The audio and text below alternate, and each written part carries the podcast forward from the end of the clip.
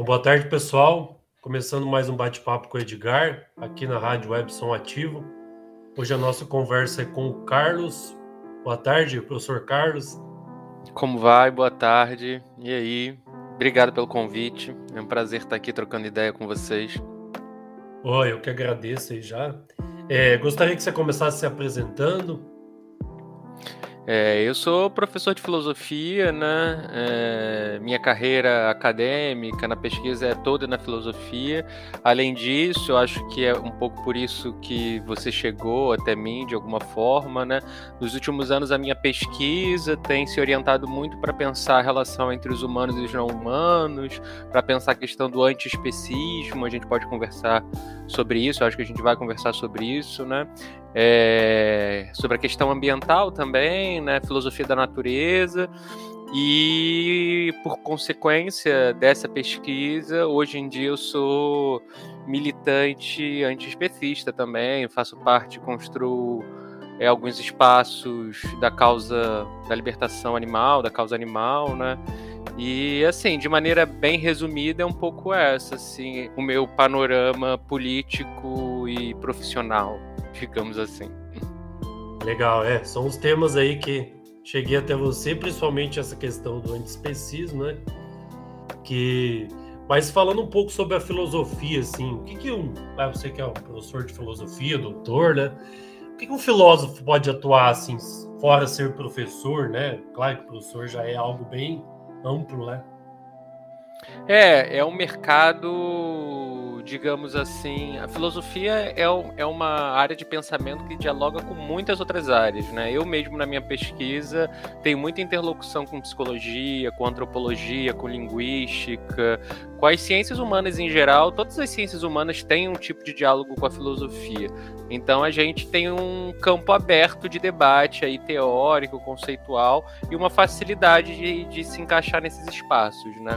Mas profissionalmente, assim, infelizmente, a filosofia tem sido, ao longo das últimas décadas, muito desvalorizada. Né? Ela deixou de ser obrigatória na época da ditadura militar, é, no ensino médio, ela voltou a ser obrigatória no ensino médio na época dos governos do PT, né? E agora a gente vê de novo um retrocesso como uma relativização do ensino da filosofia no ensino médio.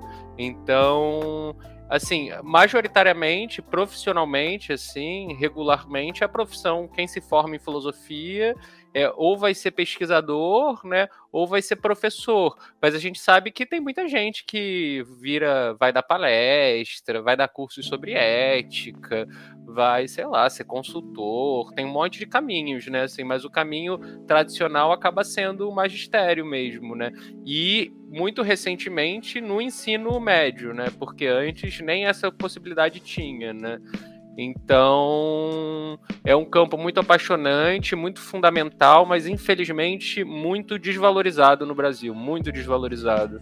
É, é quase uma uma luta, uma militância política, continuar lutando e sobrevivendo é, com um pensamento filosófico, né? É, o que, que um, um, aluno aí, né? Ah, você falou também, só voltando à questão das áreas, né? na matemática tem um pouco de lógica ali que trabalha com a filosofia. Ah, tem muita gente da. Eu falei das ciências humanas, sobretudo, mas tem uma relação, ah, tem uma, um, um campo da filosofia, filosofia da matemática, que tem uma relação muito ampla. Tem, lo, tem vários lógicos dentro da filosofia. Tem a, a filosofia analítica tem uma relação muito forte com a lógica, né? Mas mesmo um outro campo da filosofia filosofia mais contemporâneo, mais que a gente chama continental, assim, também tem um debate, tem um filósofo político que é um dos mais importantes atualmente vivos, assim, que é o Alain Badiou, que é um pensador francês e tal. Tem um texto até famoso que é interessante, que é a hipótese comunista e tal, que está traduzido, acho que pela Boitempo, a Boitempo traduziu e tal. Ele é a matemática para ele é uma das questões centrais do pensamento dele. Então, desde do, desde Platão, desde desde a antiguidade, a relação entre filosofia e matemática ela tem uma uma relação sim profunda. é, as ciências em geral, né? Assim, a filosofia pensa sobre os fundamentos do conhecimento, sobre os fundamentos da existência. Então a gente está sempre em diálogo com, com essas outras áreas, com as outras e as outras áreas elas estão sempre buscando na filosofia fundamentação também, né? Então é uma relação que desde que há uma reflexão sobre conhecimento, sobre o que, que quer dizer conhecer, sobre o que, que quer dizer pensar, a gente está entrando no campo da filosofia, né? Isso tem uma série de consequências para a matemática, para psicologia, para, enfim, dependendo de como a gente responde essa questão que é o conhecimento, a gente abre espaço para campos diferentes, né? Eu posso responder de uma perspectiva mais pragmática, e isso redunda, por exemplo, num pensamento de uma psicologia mais comportamental cognitiva.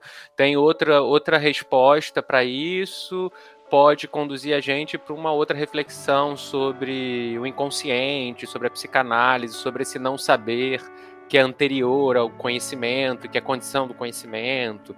Então, cada resposta a essa questão, de, que é um debate filosófico, conduz a gente para debates teóricos dentro desses campos de pensamento, né? sejam eles quais forem. Então, é, é um espaço muito importante que coloca questões políticas também muito potentes assim e que eu acho que justamente por isso é também desvalorizado, sobretudo em momentos mais conservadores, né? E é bem claro que quanto mais conservador o momento se coloca, mais resistência à filosofia acaba surgindo, né? Acaba surgindo.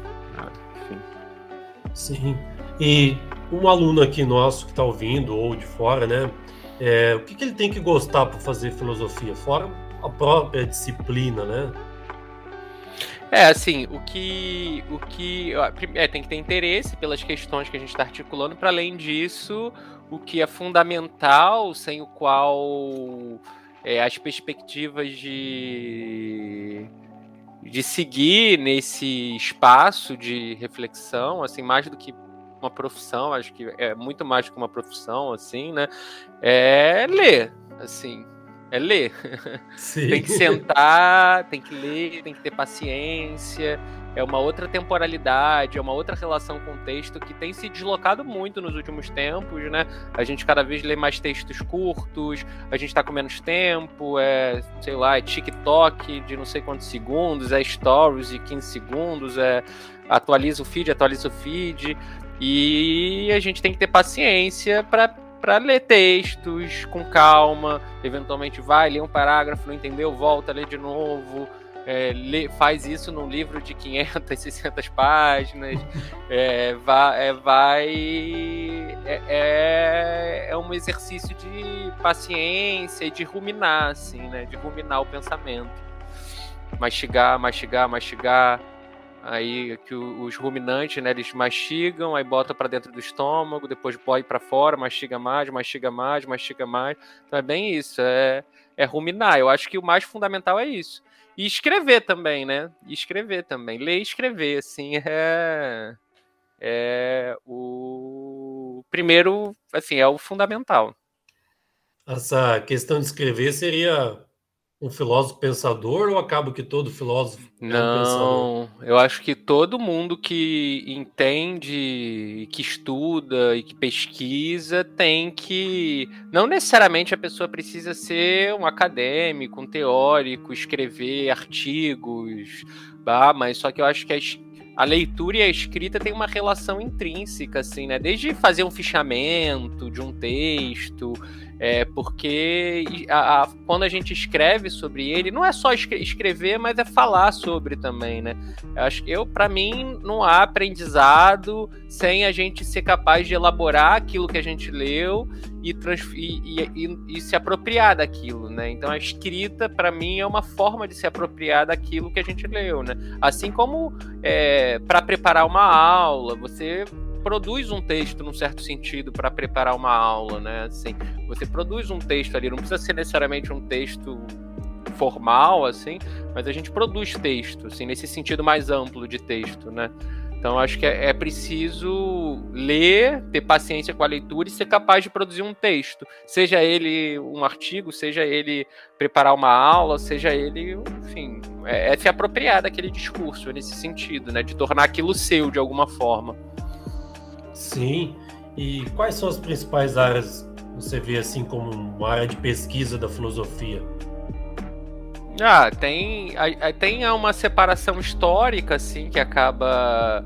Tem filosofia antiga, filosofia medieval, filosofia moderna, é, tem o ali, filosofia no Renascimento, aí tem filosofia contemporânea e tal, filosofia contemporânea. Mas aí isso é uma separação histórica que a maioria dos cursos de filosofia acaba organizando o currículo nessa organização histórica. E a gente consegue, dentro desses períodos históricos, achar ali problemas em comum que estão transitando em cada um desses períodos. Mas, ao mesmo tempo, tem diversos outros cortes. Contemporaneamente, tem uma separação muito grande entre filosofia analítica, que é mais vinculada a um campo lógico, racional, e a filosofia continental, né? que é a filosofia é, francesa, alemã, que estão ali pensando mais é, questões mais contemporâneas, é, pensamento da diferença, política, num outro sentido, enquanto que a filosofia analítica está mais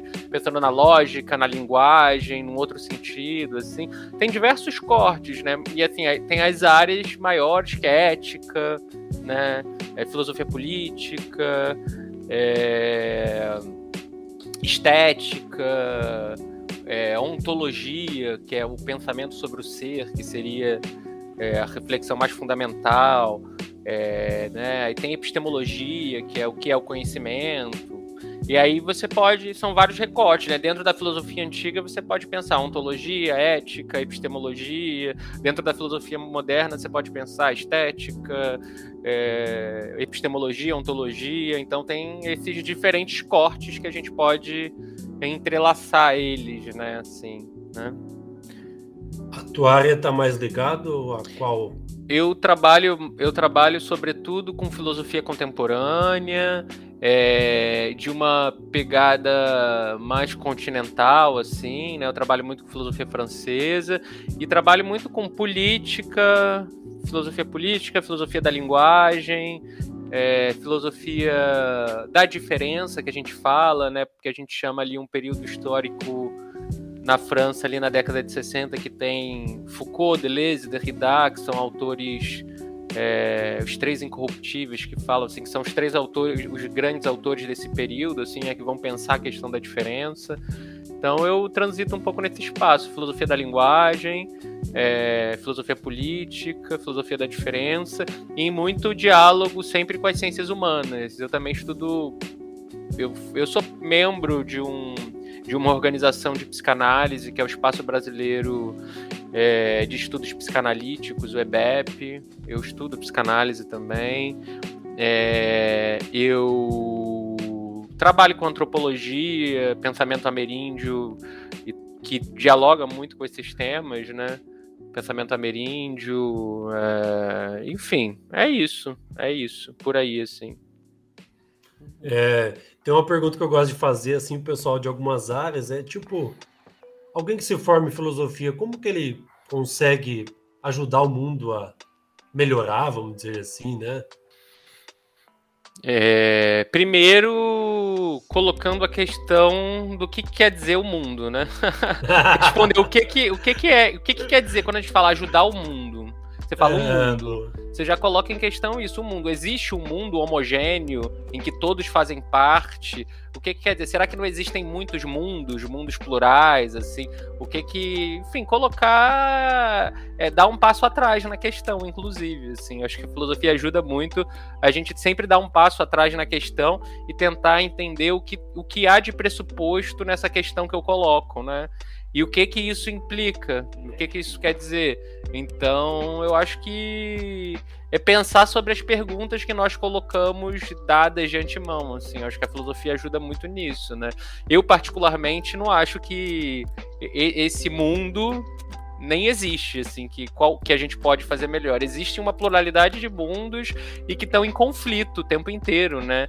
E aí eu acho que o importante é a gente saber qual mundo a gente faz parte, qual mundo que a gente quer que prevaleça sobre outro mundo, né? Porque tem aí, tem o mundo das grandes empresas, tem o mundo do, da globalização, né? Que quer é expandir um, um modo de vida para todos os cantos. E tem vários mundos. Tem o mundo dos Yanomamis, tem o mundo, sei lá, das pessoas aqui que vivem no, no Rio de Janeiro, num determinado bairro, numa determinada classe. São vários mundos que estão aí, né? São vários mundos. E eles estão ali se comunicando, né? Eles estão se comunicando. E aí, para mim, é mais interessante do que dizer, ah, para melhorar o mundo, é com que mundos eu me alio, né? Quem são meus aliados, quem não são meus aliados. Eu tendo a pensar mais dessa forma, assim, né? Quem são meus aliados e quem eu quero prosperar junto, assim, né? Quem eu quero seguir essa viagem maluca aí junto. Então eu, eu, eu diria dessa forma, assim, que é pensar a questão. Oh, que interessante essa do, do mundo aí. Até nisso pensando também é quando alguém fala assim, ah, você comenta alguma coisa mais profunda um pouco, o pessoal fala, ah, você está filosofando. Realmente a gente está filosofando quando falo algo mais ah, eu acho que é, vira, um, vira um jargão algumas vezes, né? Às vezes nem tá filosofando propriamente. E também eu acho que essa coisa de. Não, não precisa ter um diploma para nada para filosofar também. Né? Não precisa ter diploma nenhum. Às vezes tem um monte de gente de diploma que não filosofa também, que fica lendo vira especialista no autor e fica repetindo o que o autor disse, né? Porque né, é pensar o que é filosofar, né? Acho que tem a ver com pensar mesmo e tem a ver com colocar em questão. Uma criança pode colocar, sei lá, uma criança com uma questão que a gente acha ingênua, ela pode colocar o patriarcado em questão, ela tá pensando na ingenuidade dela, né? É, então qualquer um pode filosofar, mas também um monte de gente também não filosofa, né? Filosofar não é falar difícil também, sabe? Eu acho que é, tem a ver com colocar em questão as, as próprias questões, assim, né? E perceber que não necessariamente as coisas tais quais nos são apresentadas, elas são tal qual elas nos são apresentadas, né? Elas, a gente pode pensar de outra forma, a gente pode entender de onde vem aquilo e o que, que aquilo quer dizer. E aí a gente vai aprofundando, né? O debate vai se complexificando. Mas ah, eu acho que tem um gesto filosófico fundamental que está em qualquer um, assim, né? Não importa a idade, não importa de onde vem, né? Que atravessa, assim. Sim, sim. Esse é um termo que eu também sempre fiquei meio em dúvida sobre filosofar, né? É, e a questão do, do veganismo aí, quando que ele começou na, na tua vida? É, eu pesquiso. O meu projeto de pesquisa lá na UERJ era sobre filosofia da natureza, né? Como essa oposição entre natureza e cultura, é, tal qual ela é organizada no Ocidente, ela produz uma série de violências e produz também a crise ambiental, né? A crise ambiental tem a ver com como a gente separa o homem, o ser humano, da natureza e se vê como externo a ela, como não fazendo parte dela, e vê a natureza sempre como algo à mão para ser transformada pelo ser humano, né, como derivada, e a gente sempre se colocando fora dela, né? E aí, enfim, me aprofundando nesse tema de debate, a questão ambiental e ecológica ela é bem central. E aí um dia eu estava dando aula lá na UERJ, e aí eu estava trazendo os, os principais dados dos impactos e tal, tentando pensar os existentes não humanos como tendo cultura, como tendo gerência também, como tendo autonomia, pensar o, o, a perspectiva do, de um boi, pensar a perspectiva de um rio, pensar a perspectiva de uma árvore, para deslocar essa ideia de que, o, de que ali seria tudo morto e que aqui a gente que tem alma, que tem cultura e tal, bah, é, muito em aliança com os pensamentos ameríndios e afrodiaspóricos também que me interessam, né? É, eu eu estava dando aula e eu estava trazendo os dados assim, né, da crise ambiental e o consumo de produtos de origem animal acaba sendo o segundo maior aspecto de impacto no aquecimento global, né? E eu estava dando aula sobre isso e eu pensando, gente, tem, tem alguma contradição, né, cara? Eu tô falando dessas coisas, eu tô comendo animais, eu, eu, eu nunca parei para pensar nisso diretamente, eu acho que eu tô em contradição. E aí eu fui caminhando, eu morava perto na época, depois da pandemia eu me mudei, eu fui caminhando para casa. É eu fui caminhando para casa pensando, gente, eu acho que eu, eu tô equivocado aí. Eu cheguei em casa, eu comi tudo que tinha na geladeira de origem animal e nunca mais comprei nada de origem animal. E aí eu acabei virando vegano e entrando em contato, mas aí eu não conhecia ninguém, né, que era vegano e tal, não conhecia pessoas é, nenhuma, só um amigo meu era vegano que eu conhecia, mas ainda assim não era tão próximo. E eu, eu tive muita resistência de pessoas próximas. A família até foi ok, mas de amigas e tal, eu tive bastante resistência. E aí eu acabei até criando o espaço que eu tenho hoje na internet. Eu, eu não usava tanto, quase não usava internet, rede social, assim, bem amador nisso. Eu acabei usando para conhecer gente e para externar, porque eu estudo, eu pesquiso sobre essas coisas, mesmo antes do veganismo, né? E eu via muitos debates sendo feitos de maneira rasa, assim, isso me incomodava. E aí eu escrevi, comecei a escrever sobre e tal. E aí o, o perfil que eu tenho hoje o vegetal vermelho, né? É um pouco o resultado disso, de tentar conhecer gente e de demonstrar o meu incômodo com a militância, que eu acho que a militância do veganismo ainda é muito imatura em muitos aspectos, né? Então, é um pouco esse o movimento que me fez chegar até o veganismo e que me, e que me colocou ali na, nas redes sociais com esse perfil que eu conduzo atualmente vegetal vermelho. por, que o, por que o nome? Ah, vegetal, né? Porque como vegetais e vermelho porque eu eu tenho eu tenho um Lenin ali, uma foto do Lenin. Eu, eu simpatizo um pouco. Eu sou uma pessoa de esquerda, né? Então, hum. resumidamente, ah, eu sou uma então pessoa é... de esquerda, de esquerda radical, né? Não é porque você gosta do pimentão vermelho. Na verdade, eu adoro. Adoro. Tomate, pimentão vermelho, pimenta. Também. Eu acho que é uma é uma conjunção, uma brincadeira, né? Uma brincadeira. Sim. Não, uma brincadeira bom, com isso, né? É, eu também, é, sábado agora tem final, eu também sou torcedor do Flamengo, então. tem sou... um vermelho e preto ali, então.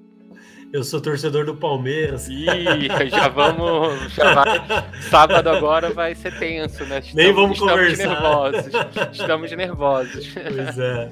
Passe logo nesse né, jogo. Pois e é. na filosofia eu também lembro assim, que eu estudei mais no ensino médio sobre a questão de moral e ética.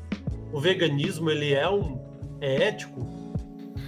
Então, é, essa é uma questão muito forte, né? Porque o veganismo, o pensamento sobre o veganismo, ele já está presente na filosofia, né? Só que muito mais vinculado a uma área da tradição mais filosofia moral, ética e de uma perspectiva mais da filosofia analítica, que é uma área diferente da minha. E eu penso o veganismo de maneira muito diferente, assim, dos clássicos sobre o veganismo nessa filosofia moral, né? Então, que acaba tendo sempre por trás, é, na maioria dos casos, um certo universalismo ético, né? É, no interior do qual comer animais é universalmente errado, independente da situação e tal. E de fato, eu acho que comer animais é errado. Só que eu parto de um princípio, vindo do espaço que eu venho, do debate com antropologia, que para mim, é, e aí é uma produção teórica que eu venho fazendo, né?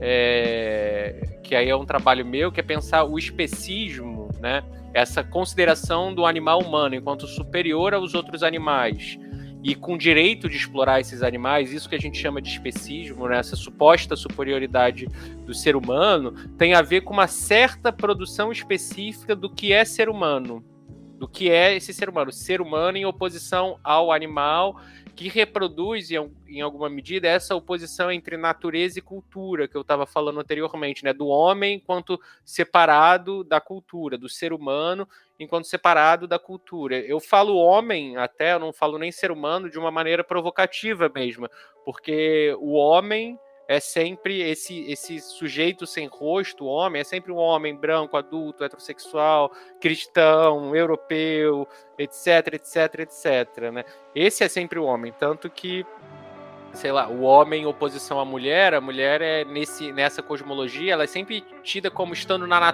mais próxima da natureza, o homem está mais próximo da racionalidade, da cultura. Isso tudo são mecanismos de poder, né? E os animais, eles também estão nessa hierarquização, eles estão na natureza, enquanto o homem está na cultura e da razão. Isso daria um, uma relação de poder sobre eles. Eu estou dando até um curso esse semestre que é antiespecismo de uma perspectiva popular. E aí eu convido quem estiver escutando isso, que quiser entender melhor esse tema de debate, que enfim é complicado, eu não vou conseguir aprofundar aqui exatamente, que na primeira aula do curso eu, eu disponibilizei no YouTube, essa aula tá lá, primeira aula do curso vocês acham é, que, é, que é discutindo um texto do antropólogo Eduardo Viveiros de Castro, que é o perspectivismo ameríndio e o multinaturalismo, no qual ele mostra como essa oposição entre humanos e não humanos é, ela é completa nos arauetés, né, num, num povo do Alto Amazonas, ela é completamente diferente dessa oposição ocidental entre homem e animal. Ela se dá de outra forma,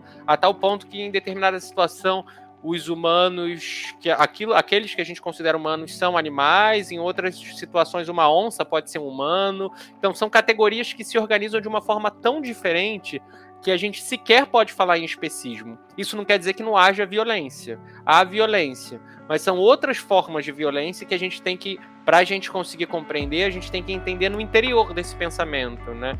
É, a gente não pode falar, ah, os, esses povos são especistas.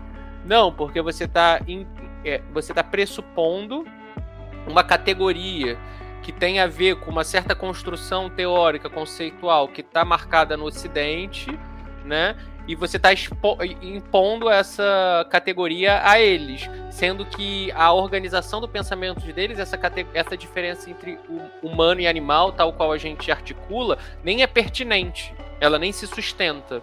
Então eu, eu desenvolvo né, essa perspectiva de que o especismo é algo que só acontece no interior do Ocidente. Então, de antemão, eu já me dissocio toda uma tradição né, vegana dentro da filosofia que vai pensar que ser especista é se você mata o animal ali.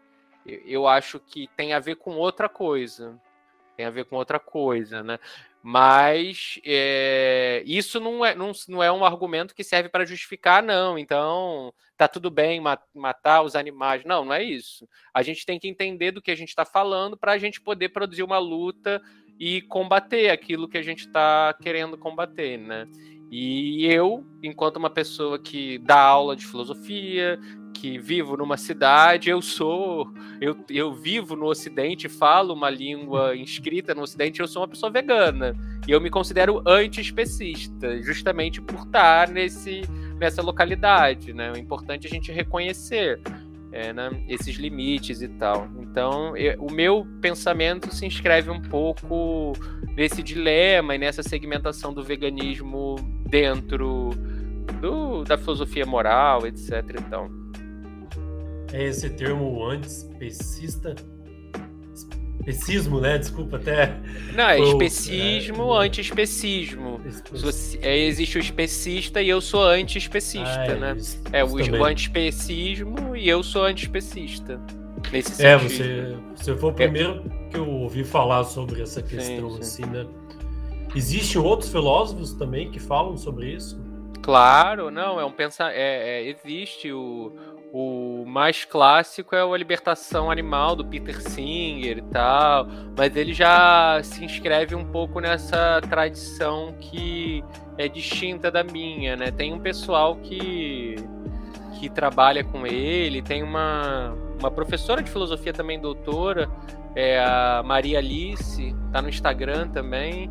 Ela dá aula sobre filosofia moral, ela entende bastante desses autores, assim, é uma referência, é Maria, é, é se vocês procurarem lá no meu perfil Maria Alice, vocês vão achar o perfil dela. Eu esqueci exatamente o arroba dela. Mas é, ela trabalha muito com, com esse pessoal, assim, é uma. E ela tem um canal no YouTube também. É uma recomendação para quem tem interesse sobre.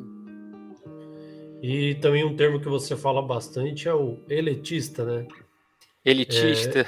É, elitista. é, brinca, é brincadeira, né? Que é uma piada que eu faço porque desde que eu entrei no veganismo, assim, a gente escuta muito, ah, veganos são elitistas, veganismo é elitista, veganismo, comida vegana é caro e tal, bah. E aí eu fico zoando isso o tempo inteiro. É isso, eu posto um prato que eu, que eu como. Hoje eu comi é, carne de soja, arroz e legume, abobrinha e brócolis. Abobrinha, brócolis, arroz e carne de soja. É muito mais barato do que qualquer prato que entre qualquer pedaço de carne. Assim. Se você comer só uma carne moída, já, tipo, é, fica muito. Uma, uma abobrinha, arroz e PTS é muito mais barato. Muito mais barato. Não tem nem como comparar. É, o brócolis está um pouquinho mais caro, né? Mas mesmo assim é muito mais barato do que carne, né? É, frango, qualquer coisa. Então eu fico zoando um pouco, né? Porque as pessoas acham que comida vegana é aquela comida que tem um selo, né, de uma empresa que está escrito vegano na embalagem.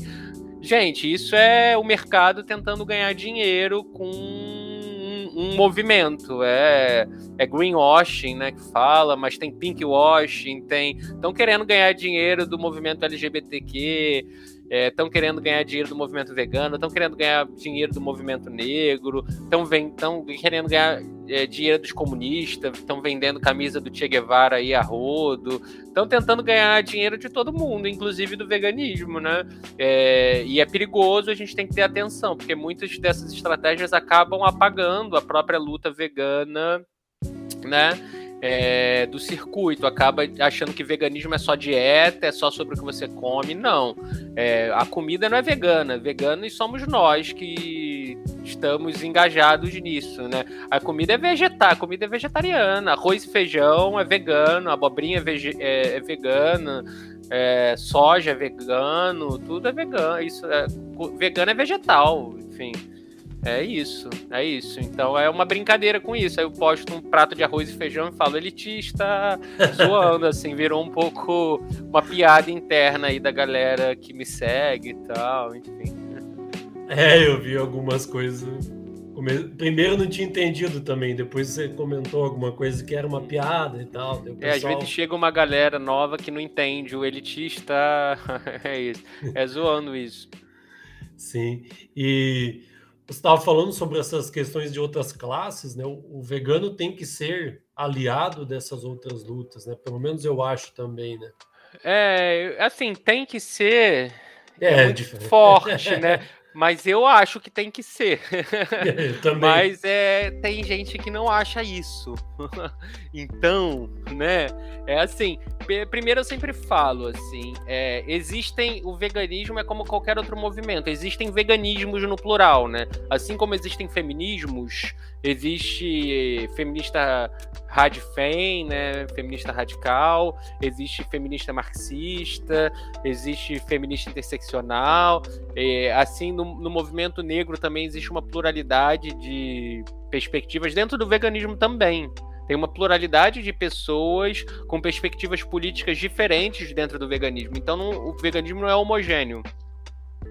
Eu, particularmente, acredito, eu até fiz uma postagem sobre isso hoje, né?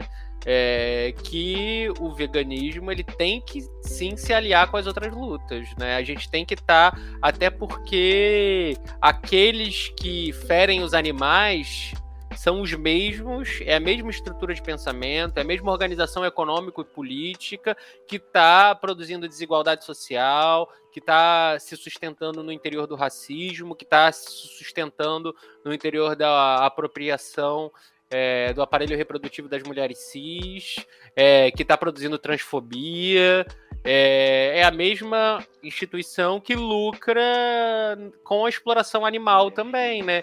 E que, por conseguinte, está destruindo o planeta Terra, né? É, alimentação é, usando corpos de animais, né? Comer animais é um dos principais e, e vestir animais também é um dos principais motivos para que o planeta esteja enfrentando a crise climática que a gente está enfrentando, né?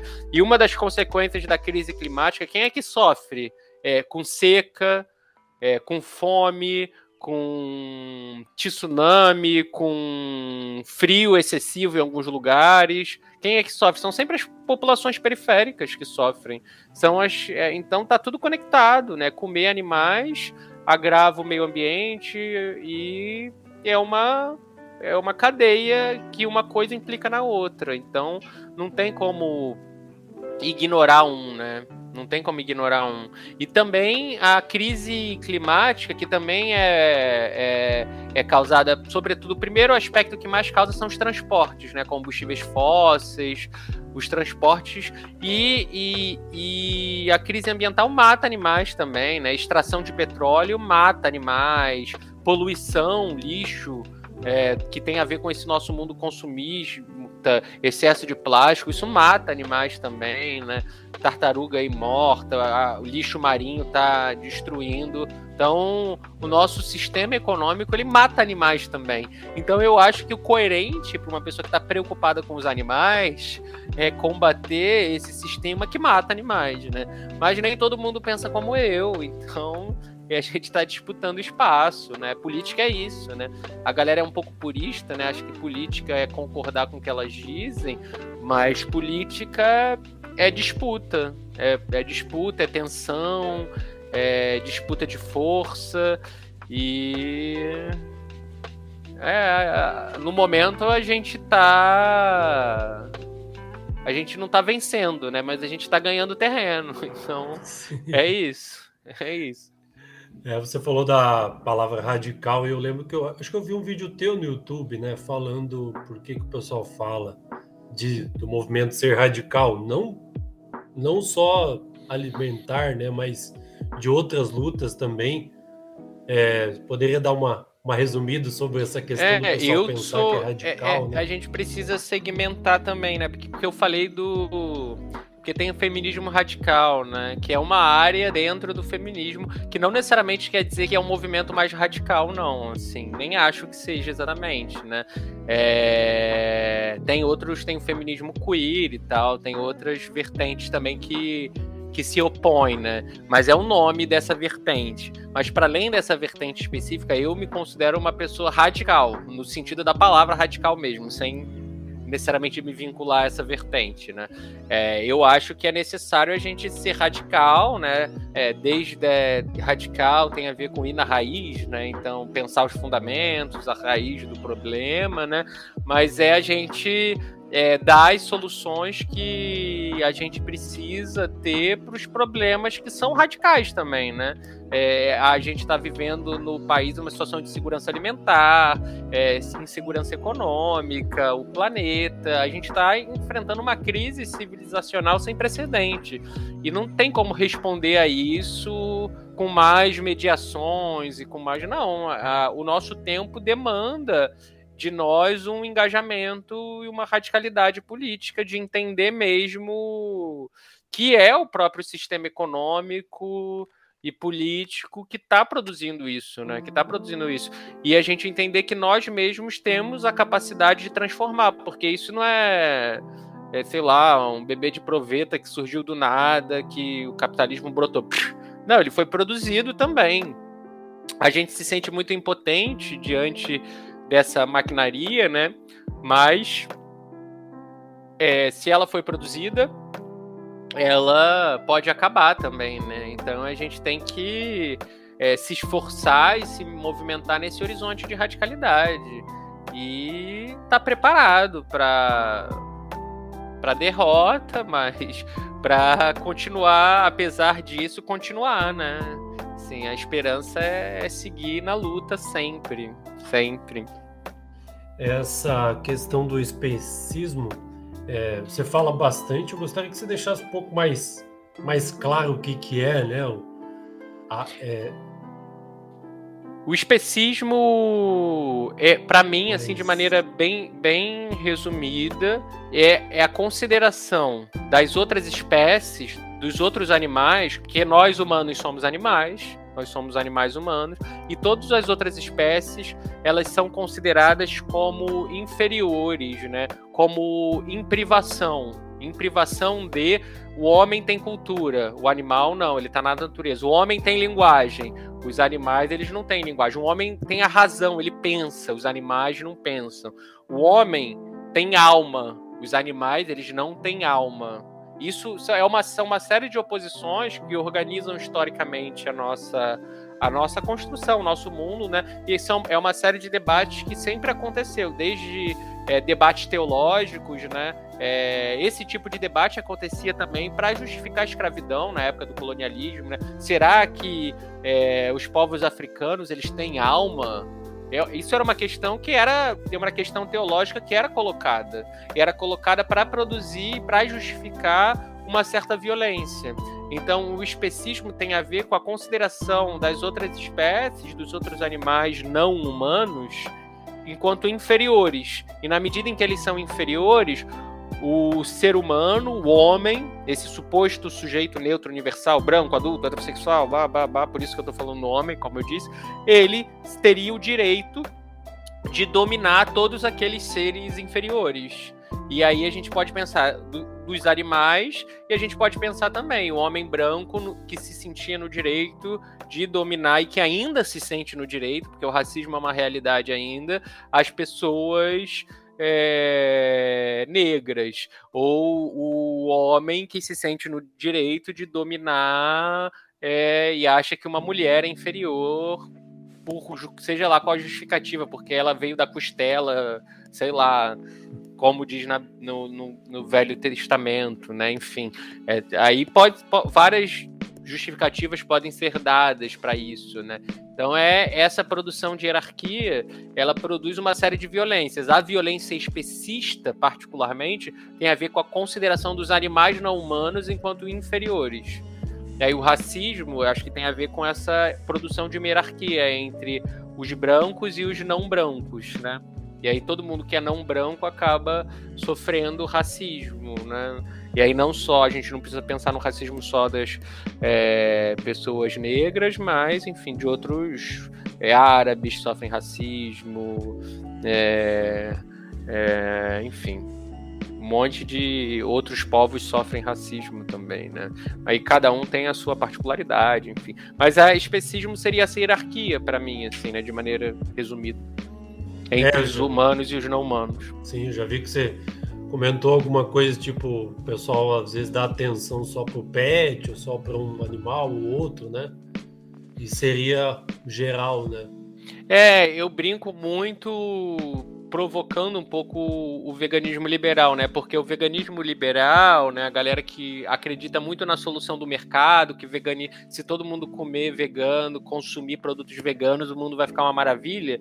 Eu acho que não, que a gente tem que ter um engajamento político mais radical, não é só consumir produtos veganos, porque se a gente continuar reproduzindo o sistema econômico no qual a gente está, a, o planeta vai continuar a aquecer, a crise climática vai se agravar e os animais vão continuar morrendo, né? De maneira bem resumida.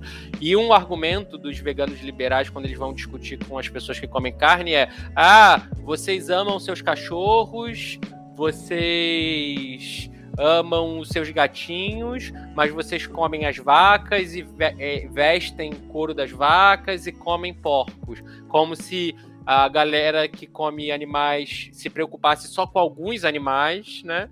Com os seus pets, com o cachorro e o gatinho, e ignorasse os outros animais, que são mortos pela indústria, né? Para virar produto.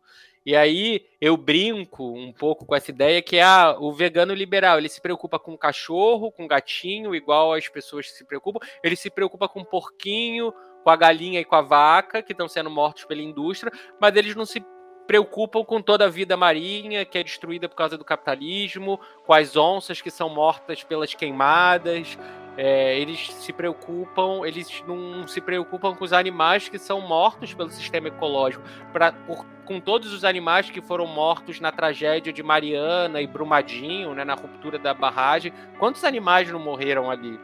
Isso é resultado de uma relação de exploração predatória com a natureza, né? Que os animais acabam sendo consequência.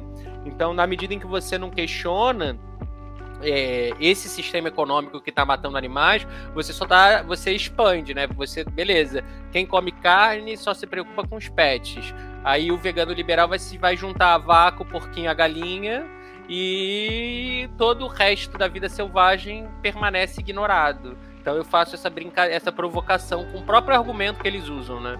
Para tentar, enfim, é um pouco isso assim que eu falo. Muito bom. E chama atenção mesmo, né? Principalmente ali com as figuras e tal.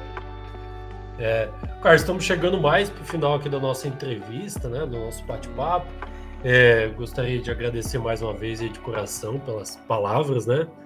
Se quiser falar mais alguma coisa aí também, pode ficar à vontade. Não, gente, é isso. Obrigado você, Edgar, pelo convite. O papo foi legal, né? Bom, falamos de filosofia, de veganismo. É, é isso. Quem, enfim, eu tô escre... quem se interessa, eu tô escrevendo sobre é, libertação animal. É, é, eu tenho um livro que é o Ontofagia, o Materialismo Mágico, que é um livro de filosofia, que é um livro de teoria, que não é um livro simples, mas é um livro que eu abordo todas essas questões que eu estou falando aqui tão presentes lá, todos esses debates sobre interseccionalidade, sobre antiespecismo, sobre enfim, sobre todos esses temas que eu falei aqui. É, e eu tô nas redes também, né? Sobretudo no Instagram, mas tem Twitter e YouTube também lá, né? Vegetal Vermelho, em que de vez em quando eu compartilho os textos. E é isso. Quem quiser, é só aparecer, ler, trocar uma ideia. E é isso. Obrigado demais pelo convite. Boa de nada, agradeço aí demais. Valeu então. Professor Carlos, até uma próxima aí. Valeu, fechado.